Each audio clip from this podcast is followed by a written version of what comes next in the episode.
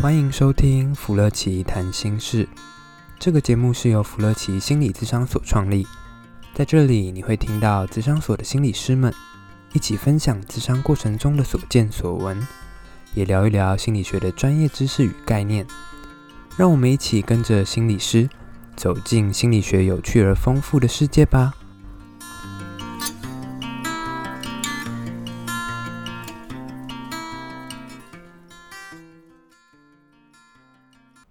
欢迎回到芙乐奇谈心事。我们有一点久没有更新节目了。最近因为疫情，做了很多在工作上跟生活上的调试。我相信每个人在这段时间或多或少都受到疫情不小的影响，必须很少出门，减少交通工具的时间，种种的因素都也会对我们的身心灵有一些，也许是微幅的，也许是很大的一些波动。想说，今天我们来聊一聊疫情之下我们的身心改变。那就邀请惠正心理师来跟我们一起聊聊这个主题吧。各位观众，大家好，好久不见了。Hello，Hello，呃，惠正心理师，要不要先聊一聊你自己在这个疫情之下受到了一些影响？嗯。好，因为因为我们，我我先从就是工作上来说好了，因为其实。像我们芙乐奇现在就采取了一些措施，像是我们现今天第一个在工作上面，我们就决定要采取所谓的通讯智商，面对面的这种我们的智商会谈，其实是会暂停，因为为了保护大家的身心健康。那同时呢，就是因为办公时间可以转回到家里这些之后呢，我顾小朋友时间也变得更长，因为小朋友整天都待在家里面，所以我现在就是在家里面。啊，写一些企划，然后顾小朋友，然后煮菜、打扫，各式各样。对啊，就是那个本来觉得躲得掉的东西，现在都一一股脑的回来了。很多人都说，现在是宅男宅女的时代来临。嗯，对啊，对啊。你提到通讯智商，大家对于这种网络或通讯的智商接受度大吗？如果是要呃打网络的电话，那有时候又会有些 lag 啊，或者是网络问题，这样的效果会不会也就是有一点落差？呃，应该是说，就是它多少会有一些影响。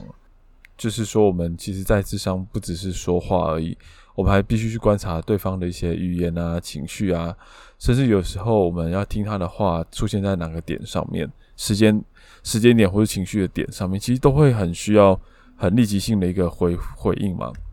对，那那其实对方也是啊，他其实很希望说出来一句话可以及时的被准确的被回应到的时候，其实这种通讯之上，他当然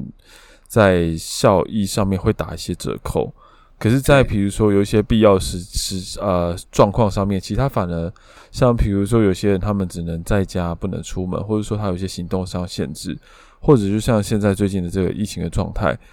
但一般来讲，我们目前接收到的一个讯息是，其实大概一半一半啦。就是说，大家可能会抱比较抱持着，就是说，如果过去了，那我们停个几个礼拜再来。目前有一半的人是这样的一个选择，但是也有一些人的选择是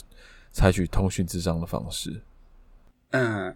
就其实除了通讯咨商，我相信，呃，现在有蛮大一部分的人，因为不能上班嘛，不能。前往公司，或者是有些人他在工作上都是需要跨区或跨县市，那就很多的暴露在危险的状况下，所以就会改成就是线上的方式。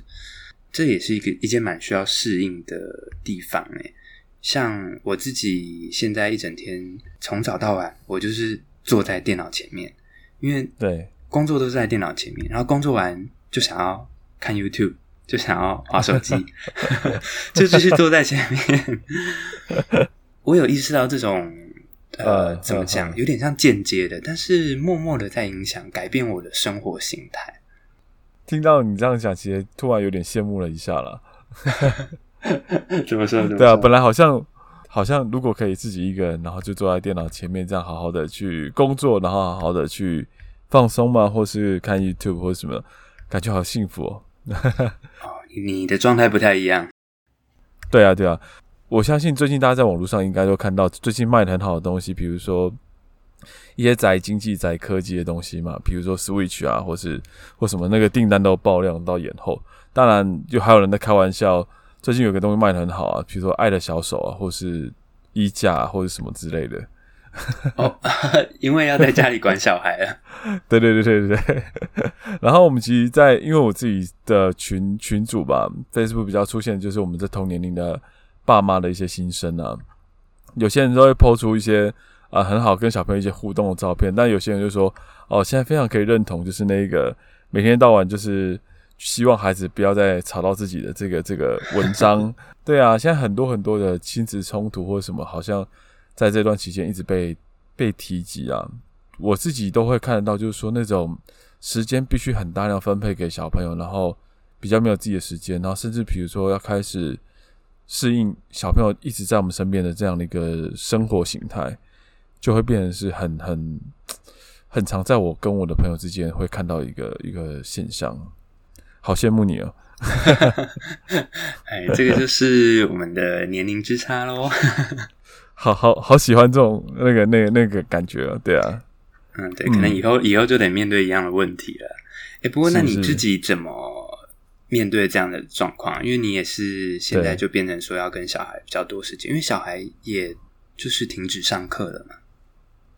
对啊，像我们我我自己两个小朋友，一个是都是幼稚园的这个阶段，所以他就是变成是两个小朋友全现在全部都在家里面，然后。之前之前还本来是预计到五月二十，哎，五月二十九号嘛，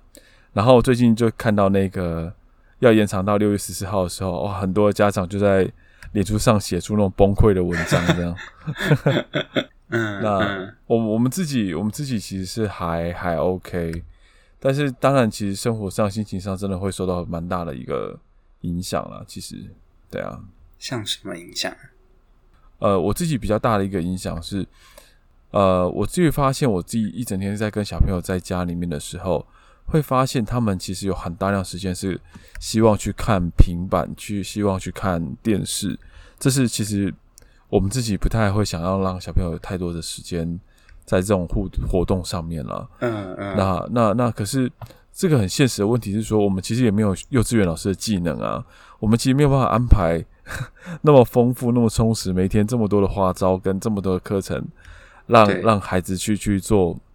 呃活动，所以变成是说一开始的时候那个混乱是小朋友也不知道他要干嘛，然后我们也不知道大概可以干嘛，可能想了一两个梗，一个早上一小时就用完了，那接下来就是不知道该该怎么办，这是一个很实际很实际的状况，所以在头几天的时候，其实就会变得很不舒适的东西是说要想办法让小朋友做做事情，然后可是过一个小时之后又要想一个新的梗。对啊，嗯、然后又又希望可以对他们有益，所以到第二天、第三天还第四天的时候，我发现我的孩子他们就是很希望玩平板。其实那是那时候突然是一个好像最好玩的一个东西。虽然说我们有做控制，可是觉得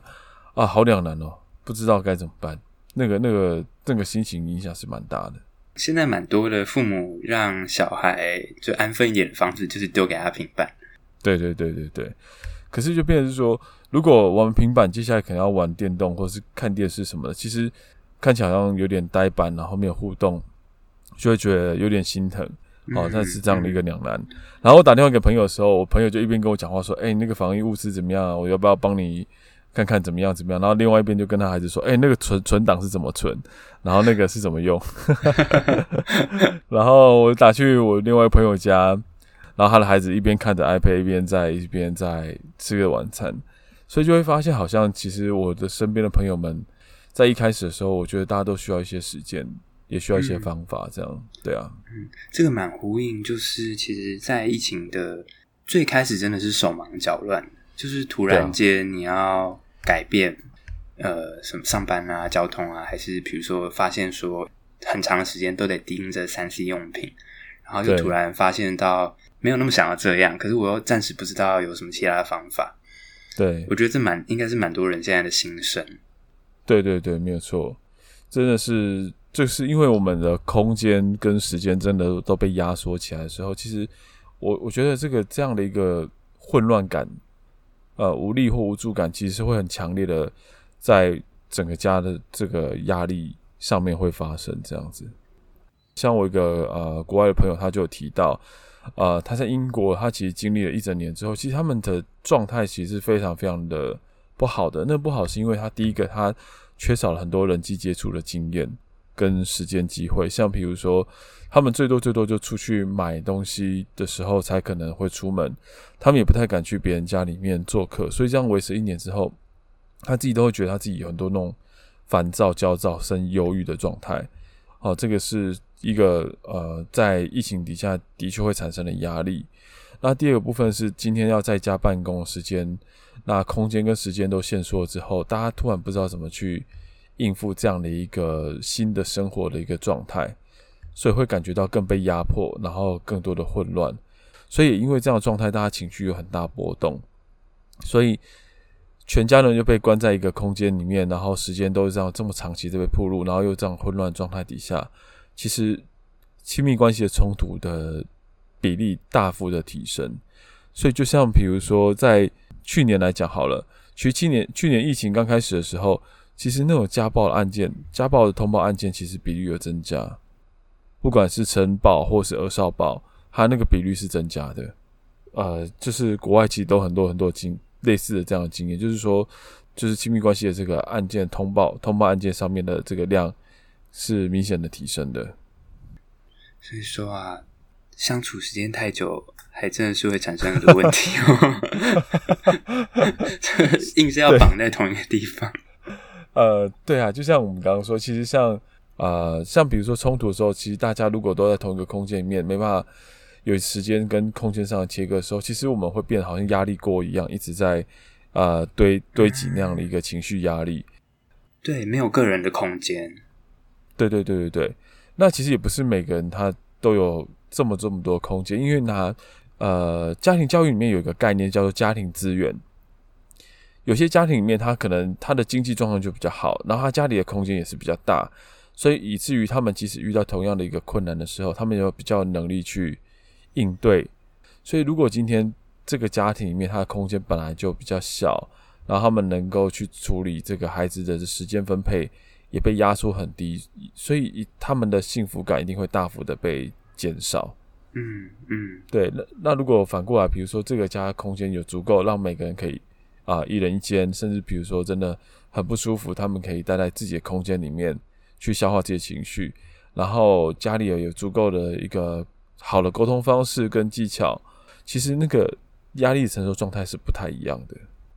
那在资源或者是物理空间等等的条件上比较没有那么充足的情况，我们要怎么去应应这些，包括自己的焦虑，或者是家庭关系，或者是很多人际关系的问题的产生？我自己会就是把，比如说适应性的这个时间点面，把它分成两两个。两个类别啦，一个是想法上的一种啊、自我调整，另外一个是我们说的行动上的调整。然后，那自己的话，我们在想法上面可以就是好好的就是停下来，在那个时刻里面去啊、自己感觉自己的感觉，然后去享受在那个当下的那个状态。像我自己，我就会发现，其实我好久没有好好的停下来去想一下，今天晚上要吃什么，要煮什么这件事情。然后我发现，我开始在煮东西的时候，其实我的心里面是还蛮，是还蛮平静的，而且是蛮，也不能说是快乐，它有点像是一个很满足，然后是一个我们说的很呃很有心流的一个状态。对，所以回过来，像比如说，当然不是每件事情可以这样，可是如果有一天我们有个自己的一个时刻，是可以好好的把自己的时间切割出来，呃，给自己一杯呃喜欢喝的茶，或是看一本自己喜欢的书。那这个时间，这个静心的这个状态呢，我自己是很很受用的啦，这是我自己很享受的一个部分。听起来很像是可以帮自己慢下来，然后从一种失控的状态变成是我呃专注在一件事情，然后调整自己的浮躁的那种感觉。呃，他与其说是慢，不如说是把一个专注力放在一件事情上面。我相我相信，其实，在很多家庭里面很难，但也许我们一天里面需要有一些些这样的一个时刻，它其实可以达到一个放松的效果，让我们的情绪可以做到一些比较调节、比较不会那么浮动的一个这个效果。好，所以我们就专注在一件事情上面，我们自己喜欢的事情上面，让我们自己静下来，好好的停在这个点上，去享受自己的感觉，享受自己的停留。哦，这个其实对我们的情绪调节有很大帮助。对，这是其中一个。那第二个其实是呃，正向心理学说的一个比较是呃乐观的一个思维。但是我们就举例来说就好了。以我自己的例子，比如说我明明我想要呃好好的工作，但孩子却来吵我。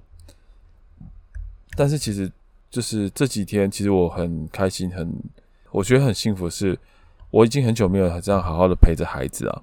通常可能有时候工作到晚上回来，他们可能都已经睡觉了。那其实有时候心里面都好希望是可以再多陪陪他们多一些时间。嗯，与其说其实很多很多亲子技巧，有时候不如这样的一个想法，对我来讲是更有用的。也是我小朋友在那边就是吃饭吃了很久，然后当然那火已经快要上来了。然后想说，是不是可以吃的快一点？我们要进行到下一个阶段，就赶快去午休、午睡啊。那午睡完之后，我们要起来做什么事情啊？那个那个感觉会非常的强烈，就觉得是快快快快快。可是突然一个想法转进来，就是这不是我最想要的一个时间时间吗？这不是我以前最最好好想要陪伴孩子的一个时间吗？为什么我不能好好的陪着他们，慢慢的、慢慢的吃饭，而是我要再赶他们呢？是，然后。这个时候，其实我自己心情突然就缓了下来。那我当然就好好的陪着他们吃饭，然后摸摸他们的头，然后说，然后就是陪着他们慢慢的吃完那一餐。那一餐吃了一小时多吧。那个时间点，其实是我觉得他有时候是一个念头的转过去之后呢，其实我们会稍微再更舒服一些些。就是听你这样说，我发现其实这个疫情对我们来说。也是有一个好的一面诶，就是当我们被绑在家里面或绑在一个地方，我们其实突然多了很多时间要去面对，有点像就是本来就应该面对或本来生活中就有的有空的时间，你要做什么？比如说跟家人要干嘛？这些事情好像本来就也应该想一想，但是因为平常都忙于一些事情的关系，我们就。呃，有机会没有去，完全没有去思考这些事情怎么做。对，他有点这件事情，他的想法，他有点像正向心理学里面说的这个感恩的状态了。那个状态有时候会很让我们很烦的是啊，怎么又缺水，然后突然又要可能面临到停电，然后今天还要整天陪孩子，就突然想到一件事情，就是，哎，其实水不是本来就是应该去珍惜使用的吗？那电其实也不是本来就有的。其实就是会发现啊，原来好像突然要学会珍惜这些事情，要好好的去把这些事情回到，嗯，就像你有点是有点像你说的，你回到原点去练习，去去思考一个部分是，他这些事情本来就不是那么的理所当然，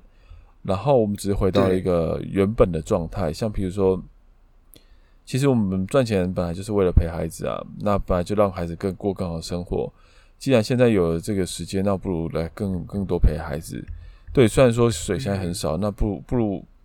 其实台湾水真的是太便宜了，人家别国好像也是很珍惜在用水。那所以在很多这样的一个想法上的一个转变的时候，其实对自己的心情调试会影响很大了。还有包括我们也觉得健康或安全也是一种理所当然，但是在这个疫情之下，才突然发现，啊、嗯。嗯，光是不要被感染，就是一件多么珍贵的事情了。对，就是我们不一定要一直去想这件事情，我们当然可以去批判，我们当然可以去抱怨。可是，在情绪调节上面，呃，我们在做这样的一个练习的时候，其实是在那当下那一瞬间，是可以让我们得到比较缓和或放松的一个调试的方式啊。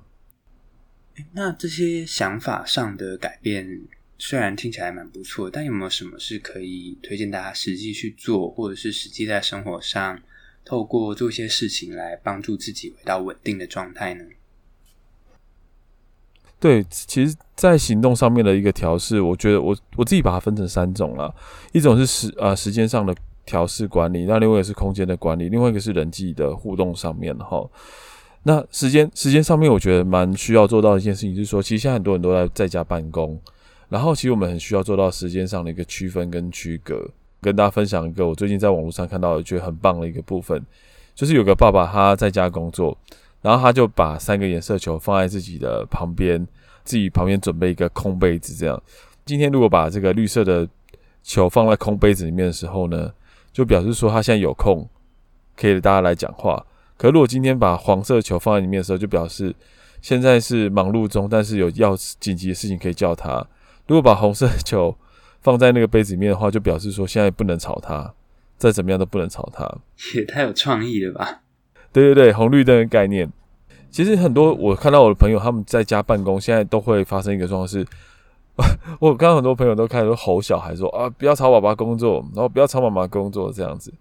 可是如果今天让我们大家彼此知道有什么时间可以做什么事情，其实这对孩子来讲或对我们来讲都是非常非常重要的。所以这边提一个概念是，其实小朋友他们是没有时间概念，尤其是我们家这种小小孩，他他们只知道，比如说吃完饭之后可能要睡午觉，睡午觉完起来可以上个课。时间是我们大人自己知道的啦，所以如果今天重新在适应上面，如果让孩子跟我们自己有个比较明确的时间的区分跟规划的话，其实这会对对这个混乱感会有更更有帮助一些些。嗯嗯，这好像也是一种沟通的讯号。对啊，其实就是沟通，然后要做到具体跟明确或区分这样子。嗯，那第二个的话是在空间上面，其实我觉得大家还可可能还是要。记得一个关键，就是说，当今天真的有一些情绪的冲突的时候，有时候不一定要立刻去沟通它，也不一定要立刻去解决它。有时候可能需要使用到暂停法，比如说他是可以回到他自己的房间里面去冷静一下，或者是他可以去一个空间里面去冷静一下的。所以在空间的管理上面，其实很需要大家可以，也许做一些讨论。如果今天当真的很有情绪的话，是不是可以走去阳台，或者去房间哪个地方去干嘛干嘛？去休息多久多久？好，这个是可以做一些讨论的。对，然后另外一个部分是，如果在人际互动上面，我们今天跟孩子在家里面，我们跟我们的自己的家人在这个小小空间里面，就好想去做工作，然后有时间下来就很希望让自己休息，或是让自己去做事情。但就就像我说的，就是看到孩子就是没有什么互动的时候，只看着平板或电视的时候，其实是一件觉得好像不太忍心的事情。所以我后来重新把那个很旧之前的一些游戏拿出来，就是大富翁。我发现一些这样的一个游戏，它其实开始可以跟孩子有很大量互动的时候，孩子每天起床的时候都是非常非常的开心的。一开始几天的时候，我们小朋友一直在说好无聊，好无聊啊，我好想回学校啊。所以现在是很期待的吗？对啊，对啊。然后就跟他说：“ 爸爸，我不想要回学校了。”哎，开始跟大人接轨了，不想上学，不想上班。对啊，就表示说，其实我们在一起是很开心的，所以可能早上的时候我们会安排一些，比如说啊画画课程，然后跟他们一起一起玩画画，比如说把一些树叶摘进来，然后叶子摘着，然后去在画画上面拼机器人嘛，然后画画他们的艺术创作。那有时候可能会跟他们一起玩拼图，这些比较互动性比较高的一些游戏的时候，其实小朋友他们还蛮蛮开心的。这边也跟大家分享一下一个一个数据。呃，香港，因为他们也经历过这一个疫情嘛，他们曾经有做过一个调查，在去年，他们发现大概有百分之三十八的孩子，他们其实都非常非常希望他的家人是可以陪着他一起玩游戏。然后第二，接下来对于就是第二个需求是，他很希望有一个新的玩具。那第三名是希望爸爸妈妈可以跟孩子说出“我啊、呃，你过来，我抱抱你”这样的一个话。这样一个疫情底下，其实国外有些经验都是让我们知道说，其实这种亲子的游戏跟亲子的这种好玩的互动，其实是很重要的。嗯，所以当然了，这时候也不排除就是可以买个 Switch 啊。这个结论蛮吸引人的。对啊，因为它互动性比较高啊，所以现在 Switch 卖到缺货。没想到 Switch 已经变得跟口罩一样了嘛？是是是，对对啊。那听听完你说，我觉得在这段要调试的期间。连怎么经营这段关系，怎么创造互动，都是需要去多方尝试的。不管是一起打游戏，还是一起一起玩一些什么东西，或者是刚刚讲到的那种沟通讯号，也有点像我们不可能被动的，就是说啊，我不管，我还是照以前的方式，然后冲突可能就因为环境的改变而产生。可是其实我们也需要主动去创造一些新的契机来面对。对。就像就像我们一开始说，其实每个家庭的资源跟所谓的能力都不太一样，就变成说，当这个新的一个冲击或压力出现的时候，其实每个家庭里他的状态都不一样，只是说我们怎么去好好的重新去经营它，然后重新去适应它。对啊，我们就想象就是一个好好来认真的面对，如果这个状态它是一个比较长期的，那我们可以怎么办呢？嗯嗯，对啊，因为目前我们也都觉得说疫情其实不会这么快结束。那势必这样的状况不是一周两周我们就可以期待啊，很快就回到原本的样子了，而是必须一再一再的想，哎，环境状况都改变了，那我怎么去跟着改变，跟着去做一些调试？现在在美国，其实也是好像每一季都得去打一剂啊，我们说的疫苗嘛，所以变成是好像这样的一个生活，它会变成一种。常态的时候，那我们其实要对这样一个新的生活的一个状况，都有很多的警觉，或是比如说我们一个预先的准备。对，第一步就是先去买 Switch，然后后面再想想。OK OK，好结论。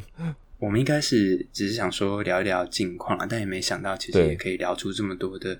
呃关于怎么去应应这些疫情的一些方法跟行动。嗯，那我也蛮期待，如果以后还有机会，我们也许也可以再录一集，因为这个状况，我觉得很多身心灵啊，或者焦虑啊等等的情况，其实也蛮有蛮多的面向，可能就会可以再继续探讨。那我想今天我们就先到这边，那就期待下次在线上跟大家见面喽。好啊，大家就是尽量在家，不要到处乱跑，然后可以听我们的 podcast。对啊，那就到这里喽，大家拜拜。OK，好，大家拜拜，谢谢，拜拜。